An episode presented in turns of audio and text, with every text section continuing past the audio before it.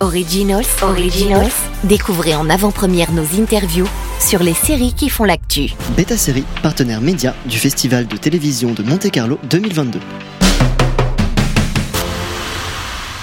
Nous sommes au 61e Festival de télévision de Monte-Carlo dont Beta Série est partenaire et de- dans cet épisode d'Originals, on accueille Marc Lévy, venu présenter en avant-première sa série Toutes ces choses qu'on ne s'est pas dites, qu'on retrouvera sur Canal+, puis Starsplay. Bonjour Marc, Bonjour. on vous connaît bien entendu comme auteur, mais c'est la première fois que vous portez la casquette de showrunner, comme on dit, sur Toutes ces choses qu'on ne s'est pas dites. Alors, comment était cette expérience? Comment vous êtes arrivé? Racontez-nous la genèse. Ben non, c'était une expérience euh, vraiment très réjouissante et fabuleuse. J'ai eu la chance de travailler avec un metteur en scène euh, que, enfin, dont j'admire le travail et qui humainement euh, est un ami que j'aime énormément. Et voilà, on a travaillé main dans la main au service de l'histoire et ça a été passionnant. Euh, c'était le tournage était s'est fait dans des conditions compliquées parce que c'est on était en pleine période de Covid et, c'est une série qui fait voyager le spectateur dans plein de villes.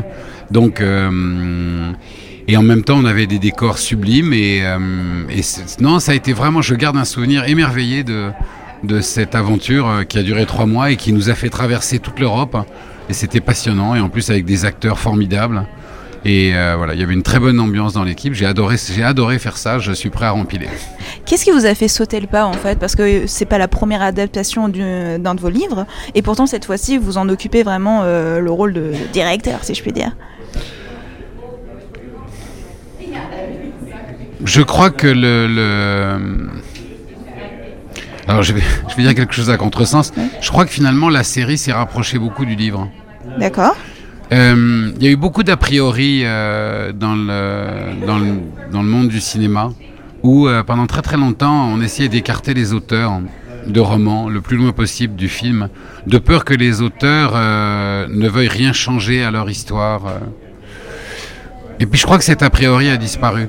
Parce que finalement, euh, le- le- dans le cinéma, on s'est rendu compte que les auteurs et les metteurs en scène partageaient une passion commune, qui était celle de raconter une histoire.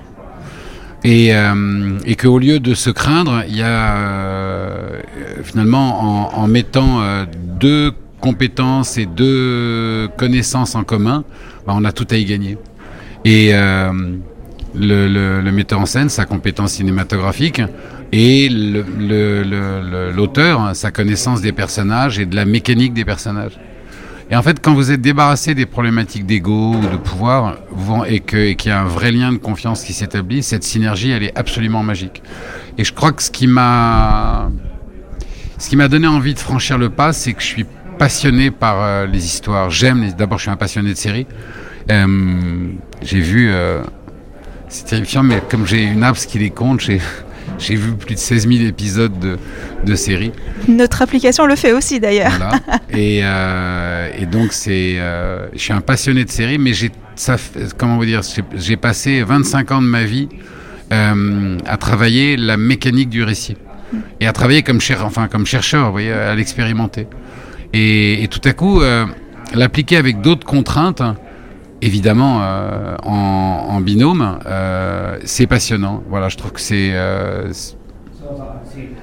c'est- travailler au service de l'histoire. Bah, Je parle de l'histoire qu'on raconte, hein, pas de la grande histoire. Transposer un livre, ça veut toujours dire effectivement des coupes hein, dans l'histoire, évidemment. Donc, euh, comment vous, vous avez fait face à, aux décisions de couper, de prendre ce raccourci-là, peut-être, euh, ou un autre? Je crois qu'il faut pas le voir comme ça. Euh, il faut même le voir avec plus de liberté. C'est-à-dire qu'il faut se dire, tiens, euh, un livre euh, raconte euh, cette histoire. Et dans ce livre, voici les personnages qui m'ont pris par la main dès le début et qui m'ont donné envie de vivre cette histoire. Comment je reproduis ça avec un autre médium qui est celui de l'image? Et comment je raconte la même intention, comment je provoque les mêmes émotions et comment je fais vivre les mêmes personnages? L'adaptation la plus fidèle, elle ne repose pas sur le fait de suivre l'histoire du roman. Elle repose sur une seule chose. Est-ce que les personnages du roman sont les personnages du film? Et si vous retrouvez dans le film les personnages qu'il y avait dans le roman, vous pouvez leur faire faire 20, 20, enfin 20 choses différentes. Vous pouvez couper, rajouter, transposer, on s'en fiche. Parce qu'encore une fois, une histoire, à part, euh, je dirais, les Marvel movies où, euh, vous voyez, c'est les effets spéciaux. Et encore, mais une histoire, euh, elle, elle, elle vit parce que les personnages la vivent. Donc voilà, enfin, ça, ça n'engage que moi. hein. Je suis complètement d'accord. Euh, dans toutes ces choses qu'on ne s'est pas dites, c'est- il y a une histoire d'amour retrouvé. Et pourquoi est-ce que pour vous, l'amour retrouvé est plus beau qu'un premier amour, par exemple? Pourquoi un amour manqué puis retrouvé est peut-être plus beau? Ah bah non, parce que là c'est justement le cas. C'est à la fois un premier amour et euh, un amour retrouvé. Non, non, pardon, il, faut que vous il faut reformuler la question. Euh, c'est euh, est-ce qu'un premier amour, euh, c'est d'ailleurs c'est même pas la question du premier amour. Je, j'ai, je, je crois qu'une une grande histoire d'amour, c'est les bonnes personnes au bon moment. Et dans la vie, il arrive mal, enfin, il arrive très souvent que les bonnes personnes se rencontrent pas au bon moment. Et donc, je trouve ça formidablement romanesque et passionnant de se dire, tiens, une fois que le temps a passé, euh, qu'est-ce qui va advenir de telle ou telle personne si tout à coup euh, les bonnes personnes se retrouvent à un autre moment qui pourrait être le bon? Et là, vous avez un choix de vie, mais moi qui est un choix euh, qui a guidé toute ma vie et qui, je crois, enfin, c'est l'essence même de, tout ce qu'on veut créer. Et entendez-moi bien, créer une histoire d'amour, vivre une histoire d'amour, c'est aussi important qu'écrire un livre.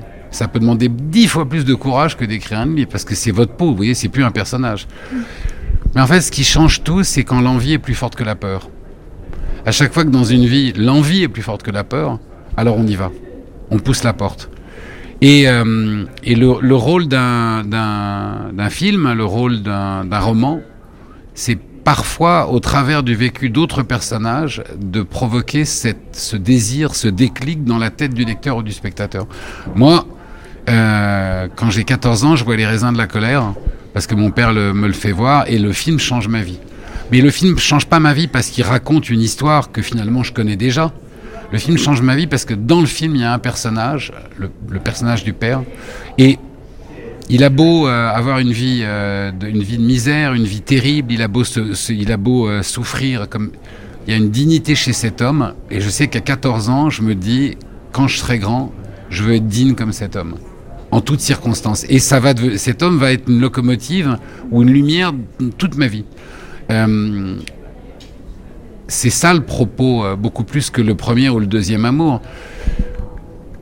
Si à un moment de votre vie, euh, vous croisez quelqu'un euh, que vous avez passionnément aimé il y a 20 ans et qu'à la minute où vous voyez cette personne, vous voyez que cet amour ne s'est jamais éteint, est-ce que vous êtes prêt à renverser le cours de votre vie pour aller au bout de votre vérité à vous? Ça, c'est une question, euh, enfin, c'est une question universelle. Est-ce que la peur va être plus forte que l'envie ou est-ce que l'envie va être plus forte que la peur?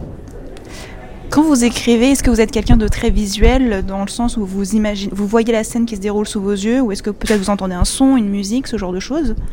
Oui, oui, oui. Au début, euh, je sais que hum, quand mes enfants commençaient à grandir, par moments, ils se demandaient si je devenais pas fou parce que je faisais des gestes avec les mains en écrivant, ou j'essayais parfois pour comprendre la gestuelle d'un personnage de faire ses mouvements.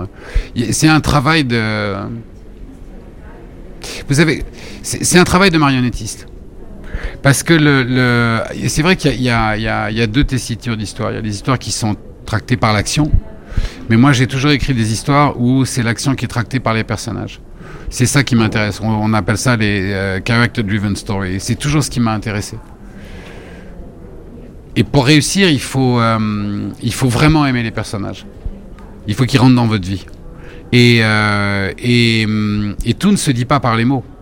Non plus dans un livre. Au cinéma, énormément de choses se disent à l'image. Mais, euh, mais dans les livres aussi, ça se dit. Donc par exemple, moi, une problématique dans les romans, ça a été... euh, Pour moi, si j'écris Julia est triste, je fais pas mon métier. Mon métier, c'est qu'est-ce que, qu'est-ce que je fais faire à Julia qui fait que vous allez ressentir qu'elle est triste. C'est valable pour elle est gaie, ou elle a faim, ou elle a soif, peu importe. Qu'est-ce que je fais faire à mon personnage qui ne vous fait pas simplement euh, lire ce qu'elle est en train de faire, mais entendre et ressentir ce qu'elle est en train de vivre. Et ça, ça passe très souvent euh, aussi dans le livre par une, une gestuelle qu'on crée chez un personnage. Les, les tics comportementaux chez les personnages, ça en dit énormément sur eux, et ça c'est absolument, c'est vraiment passionnant. Et pour conclure, parce qu'on est un festival de télévision, quelle est la dernière série que vous avez bingée? Mais moi, je binge toutes les séries. J'ai bingé euh, Hack, euh, la deuxième saison. J'ai bingé Sévrance, hein, qui est. euh, Incroyable. Waouh. J'ai bingé euh, For All Mankind, qui est absolument Ouais. génialissime. Alors là, pff, Ouais. quel talent. Mais tout, tout ce que je viens de dire, euh, j'ai écouté bingé avec un, un plaisir fabuleux The Flight Attendant, qui est totalement déjanté et euh, brillantissime. Euh, Qu'est-ce que j'ai bingé bah, oh, bah, euh, Barry. Ouais. Barry, alors, euh, enfin bon, il y en a, j'en ai bingé pas mal ces derniers temps. Eh bien, merci beaucoup. Merci à vous. Originals, Originals. Découvrez en avant-première nos interviews sur les séries qui font l'actu. Beta Série, partenaire média du Festival de télévision de Monte-Carlo 2022.